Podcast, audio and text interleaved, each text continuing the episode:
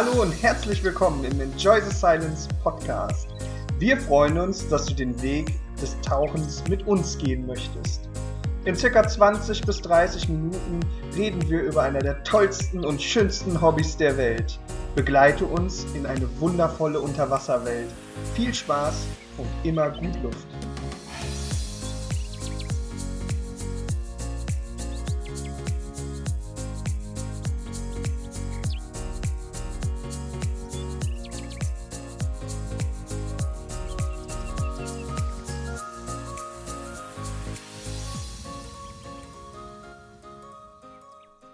Hallo und herzlich willkommen zum ETS Brotkasten. Heute wieder mit dem Olli. Der Susanne?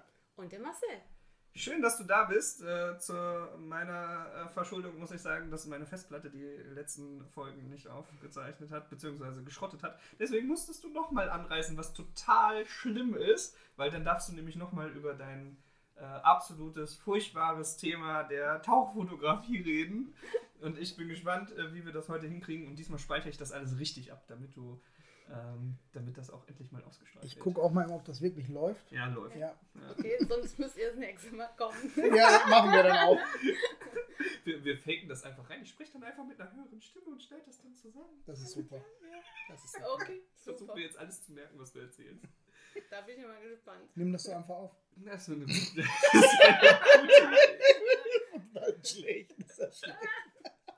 Okay, ich versuche nochmal irgendwie zusammenzukriegen, äh, was wir beim letzten Mal gemacht haben.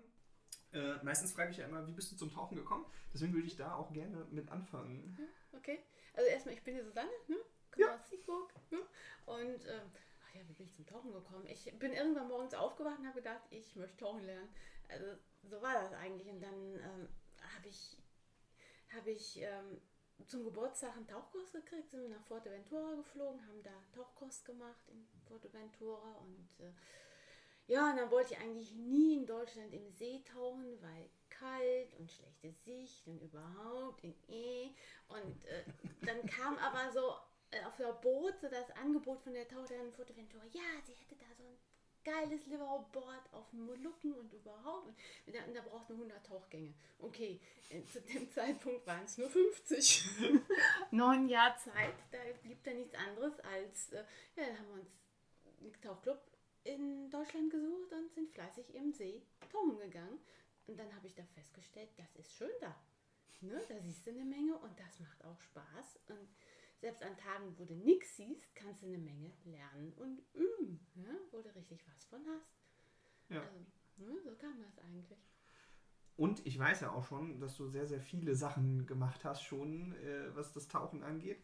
Ich, ich spring einfach mal zum, zum letzten Punkt. Du hast so Höhlentauchausbildung gemacht, wenn ich das Ja. richtig noch im Kopf habe. Ja. Und zwar nicht irgendwo hier, sondern in Mexiko. Ja, da wo es Spaß macht. da, da wo eigentlich die schönsten Höhlen sind. Also es, ich, ich war dann irgendwann, war auch dieser Mexiko-Urlaub dran mit Zenotentauchen, so die, die Höhlen im Tageslichtbereich, Tropfsteinhöhlen und äh, so vor dem Urlaub war es so, ja, fliegen wir hin und dann danach check, hast du auch gemacht und ja, den ganzen Urlaub war so, ja, noch eine Zenote und schön und ein bisschen mehr und am letzten Tag habe ich mich in diese Höhlen verliebt und habe gesagt, jetzt möchte ich technisch tauchen lernen und diese Höhlentauchausbildung machen.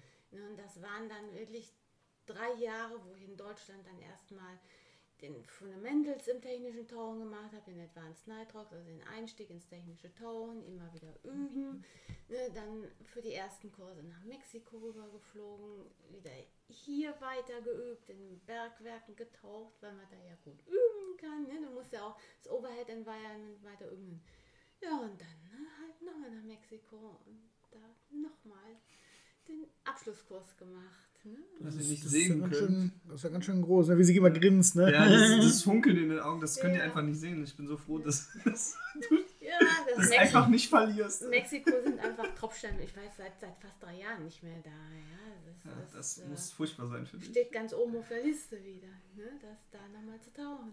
Ja, man, man, nimmt, man nimmt für diese ganze Geschichte schon sehr, sehr viel Kilometer, sehr, sehr viel Zeit, sehr viel Geld und sehr viel ähm, eigenen Antrieb Ja. raus. Ja. Ne?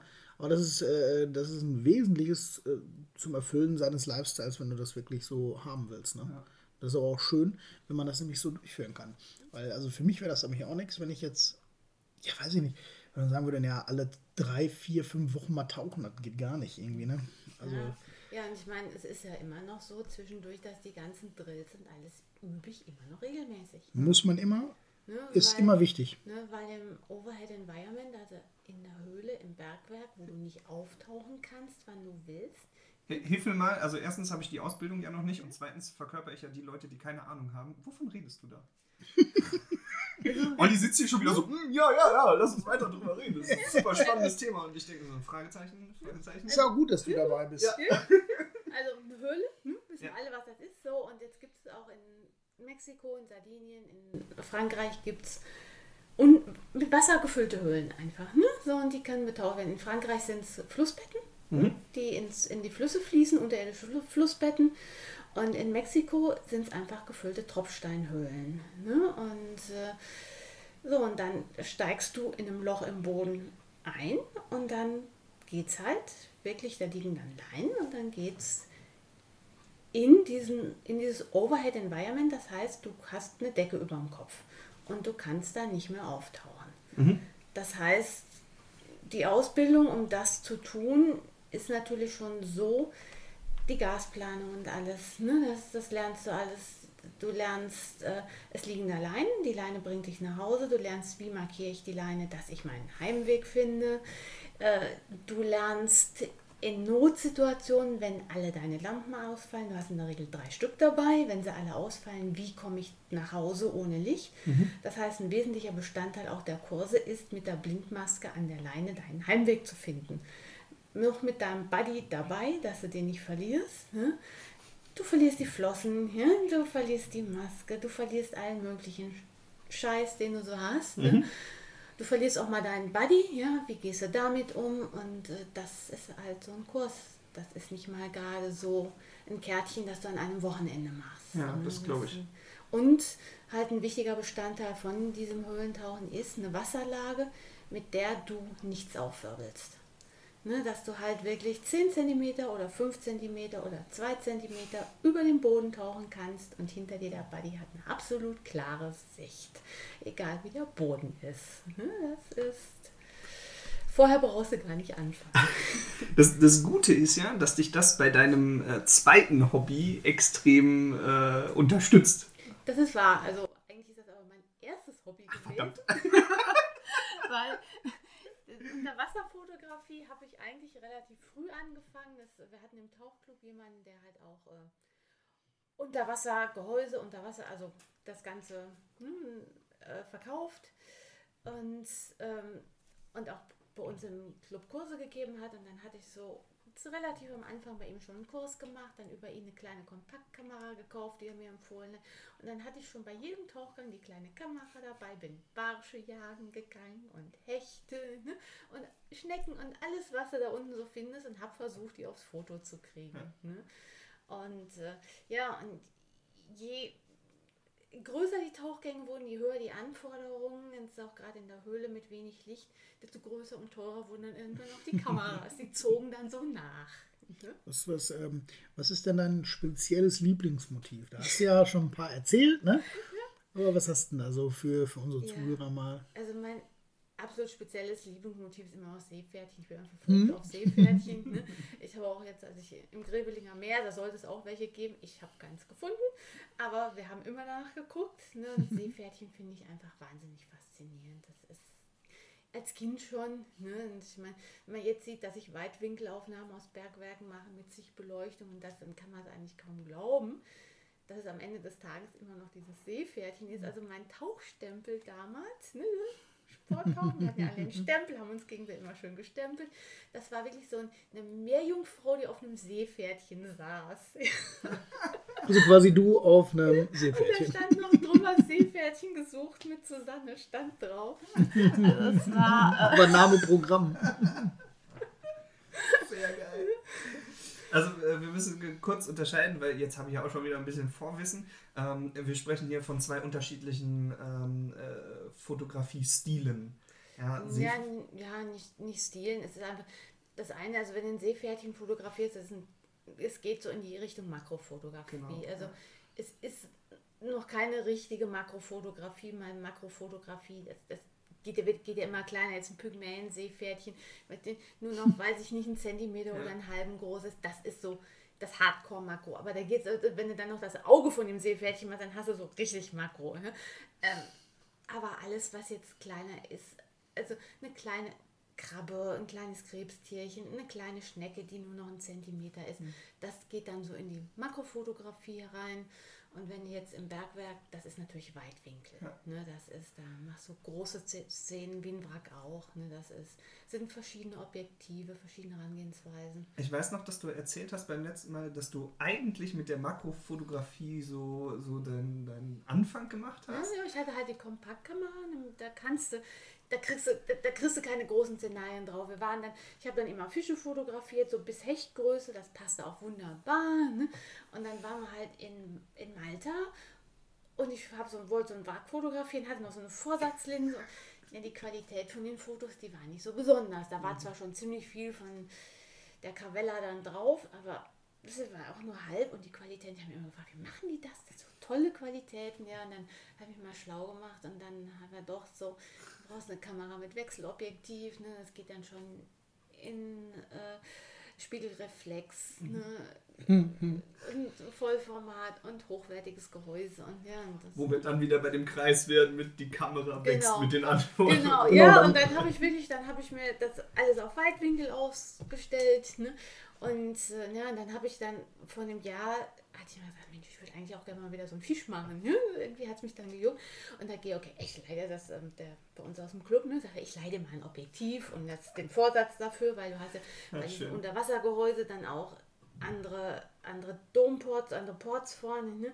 Und sagt er, dann gehen wir, ja, ich meine, im Endeffekt hat er dann wieder ein Objektiv verkauft am Schluss. ja, der macht das schon sehr so gut. Ja. Muss sein. Ja, sagt er, hier hast du zwei Wochen, brauchst du, geh mal spielen. Ja, und dann. Äh, am Schluss habe ich mir das Objektiv dann gekauft, um einfach auch mal wieder Fische jagen zu gehen. Ne? Weil du musst ja, ich sag mal, das bringt ja nichts, wenn du nur eins hast, das, ist, das ist ja. ganz normal. Du willst immer mehrere Sachen, du willst flexibel sein und du willst mal das, mal das machen, weil das ist ja unser Hobby. Ne? Über was redest du eigentlich am liebsten? Über das Fotografieren oder was Tauchen? Oder vermischst du das gerne? Vermische das wahrscheinlich, weil es ist bei mir irgendwie eins. Es gibt so keinen Tauchgang ohne Kamera so richtig. Nur meine Buddies, die verzweifeln schon manchmal. Es, also, da, damit ihr versteht, warum wir drei jetzt so am Gickeln sind. Ähm, es ist ja nicht einfach nur eine Kamera. Kannst du kurz nochmal sagen, was deine Kamera über Wasser wiegt? ja, lustig. Elf Kilo. Das hat die, äh, da, da nur mal kurz für die Zuhörer mal, als, also elf Kilo über Wasser, das finde ich schon faszinierend. Aber ich weiß natürlich auch, dass sie unter Wasser natürlich keine 11 Kilo wiegt. Nee, Was hat sie? Unter Wasser ist sie neutral. Also, äh, ja. also halbwegs neutral. Also sie ist jetzt im Moment, geht sie im, im Süßwasser, geht sie ein bisschen runter. Im Salzwasser, im Dribbelinger Meer ging sie so leicht hoch. So, so ganz neutral. Also es, es hängt auch ein bisschen damit zusammen, ich habe jetzt nicht alles durchgängig von einem Hersteller mit dem Unterwassergehäuse, mhm. weil die werben damit, wenn du jetzt auch Blitze und alles von ihnen hast, dann ist das neutral, ohne dass du noch irgendwas machst. So, ich kann mir aber auch nicht alles von diesem einen Hersteller leisten. Es mhm. ist einfach so. Ne? Ich habe auch einen Teil noch gebraucht an der Kamera. Die Blitze jetzt, die sind bei eBay noch geschossen. Ne? Mhm. So, das heißt, da musst du dann schon ein bisschen spielen mit Auftriebskörpern. Naja, ne? und, und, des, und deswegen machst du da ja auch Geld mit, richtig? Ne? Du bietest ja Shootings an, richtig? Ich biete Shootings an. Wo können wir dich denn buchen? Ja, also ihr könnt ähm, euch an mich direkt wenden. Die Kontaktdaten, die äh, geben wir Olli und der Marcel nach dem Podcast ja auch raus. Genau, und wir direkt genau. in der Infobox und wir schreiben die auch in unsere Texte. Mhm, da rein. könnt ihr mich buchen, also wenn ihr jetzt ein Shooting im Bergwerk haben wollt oder in Messinghausen, Hemmer, sowas. Ne? Jetzt sind sie mit der Sicht von 50 Zentimetern, da ist das Geld rausgeschmissen. Ne? Das würde ich jetzt auch nicht machen. Ja? Aber äh, mich kann, und man kann auch Fotos bei mir kaufen. Also wenn ihr jetzt sagt, Mensch, hier toll, dieses Foto aus dem Bergwerk oder so. Das wird auch wahrscheinlich Ende des Jahres wieder einen Kalender geben für nächstes Jahr. Cool. Ein Fotokalender, ne? der ist dann nicht ganz günstig. Letztes Jahr, der war A2 Größe und die Fotos waren alle auf Foto, richtig hochwertigem Fotopapier. Mhm. Das heißt, du hast dann für dieses Geld 12 oder eine 13 mit Deckblatt Fotos gehabt. Ne? Mhm. Das ist dann auch mal eine Sache, wo der Preis sich auch wieder ein bisschen relativiert. Ja. Das ist cool. Äh, wir werden das auf jeden Fall unten verlinken. Mhm. Man kann dich auf Instagram, äh, Instagram, anschreiben. Facebook. Ja. mhm. Secret Pixel, ne? Mhm, Instagram ist Secret Pixel, ne? Facebook ist ganz normal Susanne Schmidt, mein Name. Und ansonsten war es Cave Woman, wenn ich das richtig im Genau. Kopf habe. Also steht alles unten drunter, aber Ja. jetzt habt ihr es auch nochmal gehört, könnt auch nochmal. Über die Website halt Ja. auch, dann kann man mich auch erreichen. Und ich kann euch sagen, also geht einfach mal bei ihr auf den Instagram-Kanal oder auf die Internetseite, denn da findet ihr richtig geile Bilder. Ja, also so ist es. wir reden da zwar drüber, aber wir haben auch sehr, sehr viel vorher schon gesehen und diese Bilder sind einfach unfassbar cool. Ähm, du steckst ja auch viel Zeit danach noch da rein, wenn ich das richtig im Kopf habe, mit Nachbereitung Klar, und ich meine, es ist, ich meine, es ist inzwischen einfacher, als das früher war. Früher hattest du eine Dunkelkammer, ne? Und jetzt hast du deinen PC oder ich mache viel jetzt auch auf dem Pad, ne? so. Mhm. Da habe ich dann Photoshop drauf, so und dann bearbeitest du die Fotos natürlich noch nach. Das passt nicht immer ganz der Bildausschnitt, ne? aber da, da richtest du dann ein bisschen. Ne? Und, dann, und dann haben die halt eine sehr hohe Druckqualität, können richtig groß auch gedruckt werden. Ne? Und wenn ich das auch noch richtig im Kopf habe, dann machst du das ja nicht nur so für, für Privatkunden, sondern du bietest das auch für ähm, Unternehmen an. Du hast mal erzählt, dass du so Produktfotos machst und Ja, sowas. Ja, auch. Also ich habe äh, für den Frank Robrecht mit Accor habe ich schon was gemacht. Mhm. Ne? Und, äh, ich war neulich mal mit der Ursula Kalverkämper aus der Trucki-Klinik unterwegs. Ja. Ja, das, äh, ne, für Revo habe ich auch schon ein bisschen was gemacht. Also, falls äh, Unternehmer hier dabei sind, ihr dürft euch gerne bei der Susanne melden. Die freut sich auch über Natürlich. Produktfotos. Vor allen Dingen, weil sie dann wieder unter Wasser ist. genau, genau, genau. Ähm, ich möchte nochmal äh, zurückspringen nach Mexiko, weil das ja so voll dein Thema ist, habe ich das Gefühl. Ähm, das, das greift ja irgendwie alles ab. Das ist ja Tauchen, das ist Höhle, das ist Mhm. Fotografie. Ähm, und da kann man auch bei dir wunderschöne Fotos auf der Seite sehen. Mhm. Aber erzähl noch mal ein bisschen was davon. Für Mexiko. Ja, es ist einfach. Ja, Mexiko hast du halt, ähm, also Schwerpunkt Mexiko, also Mexiko ist interessant fürs Zenotentauchen. Du kannst auch in der Karibik tauchen. Mhm. Ähm, Playa del Carmen ist erstmal der, An, der Anlaufpunkt, wo du startest. Fürs Karibiktauchen ist Cozumel sehr interessant. Da ist auch, äh, ach, der Dings, ich habe vergessen, wie er heißt. Fällt dir gleich ein. Ja, wahrscheinlich. Ähm, der Cousteau. Der ist da sehr viel getaucht, der hat es geliebt. Die Riffe vor Cozumel, das war so sein Lieblingsgebiet. Und ähm, insgesamt, die Riffe in der Karibik sind aber nicht mit Ägypten oder irgendwas zu vergleichen. Also nicht annähernd. Es ist Sandboden, es sind flache Riffe, also es ist, die Sichtweiten sind in der Regel nicht so gut. Also immer in, da im Meer tauchen geht dann besser nach Ägypten, nach Indonesien, da hat man schönere Sachen. Zenotentauchen ist halt einmalig in Mexiko, weil es halt die ersten Höhlentaucher haben halt für ihre Ausbildung in den Tageslichtbereichen Leinen gelegt, um Mhm. sich da auszubilden und zu üben. Und da kann man jetzt als Sporttaucher, wenn man eine halbwegs gute Wasserlage hat, sich sicher im Wasser fühl, fühlt, kann man dort ge, äh, geführte Tauchgänge auch machen. Das heißt, da gibt es schon Stalaktiten, da gibt es schon Stalagmiten, es gibt Höhlen oder Zenoten mit verschiedenen Schwierigkeitsgraden von man hat nur große Steine, wo man auch wenig kaputt machen kann, große Räume mit schon filigranen Stalaktiten, wo es dann schon mal, es wird dann nirgendwo eng. Ja? Keine engen Stellen. Überall können mindestens zwei Leute nebeneinander durch, damit auch immer ein Guide an dich dran kann. Und du hast immer Bezug zum Tageslicht. Das heißt, wenn du, selbst wenn es dunkel ist, du hältst die Lampe zu, du guckst mal rum und du siehst irgendwo ein Licht. Ja, also du darfst nicht wirklich vom Licht weg. Aber da gibt es dann wirklich schon tolle geführte Touren, wo man also als ganz normaler Sporttaucher in Mexiko diese Zenoten ertauchen kann. Und sie gibt es von, also Zenoten ist Grund, also Mexiko ist grundsätzlich flaches Tauchen, ja? es ist selten tief. Ähm, irgendwo, meistens bei 12 Meter, ist die Hello klein, da trifft das Süßwasser auf das Salzwasser und das ähm, ist eine Schicht wie ein Spiegel.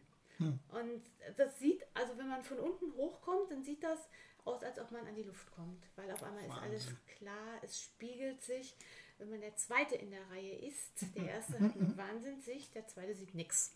Weil der, das, der Erste verwirbelt diese Schichten und dann ist, als ob man die Maske ausgezogen hätte. Du siehst echt nur noch so. Gehst aber einen halben Meter zur Seite, ist wieder alles klar. Oder ein bisschen über den drüber, unter den drunter. Also nur ein bisschen versetzt und du siehst wieder alles. Ne? Und das ist, ähm, es, es ist, es ist selten mal, dass es tiefer als 12, 13 Meter geht. eine Zenote oder zwei, die gehen auf 30 bis 40 Meter runter. Das sind dann so richtige Sinkholes. Da ist dann auf 30 Metern noch so eine Sulfitschicht, wo dann die Bäume so wie durch einen Geisternebel stechen.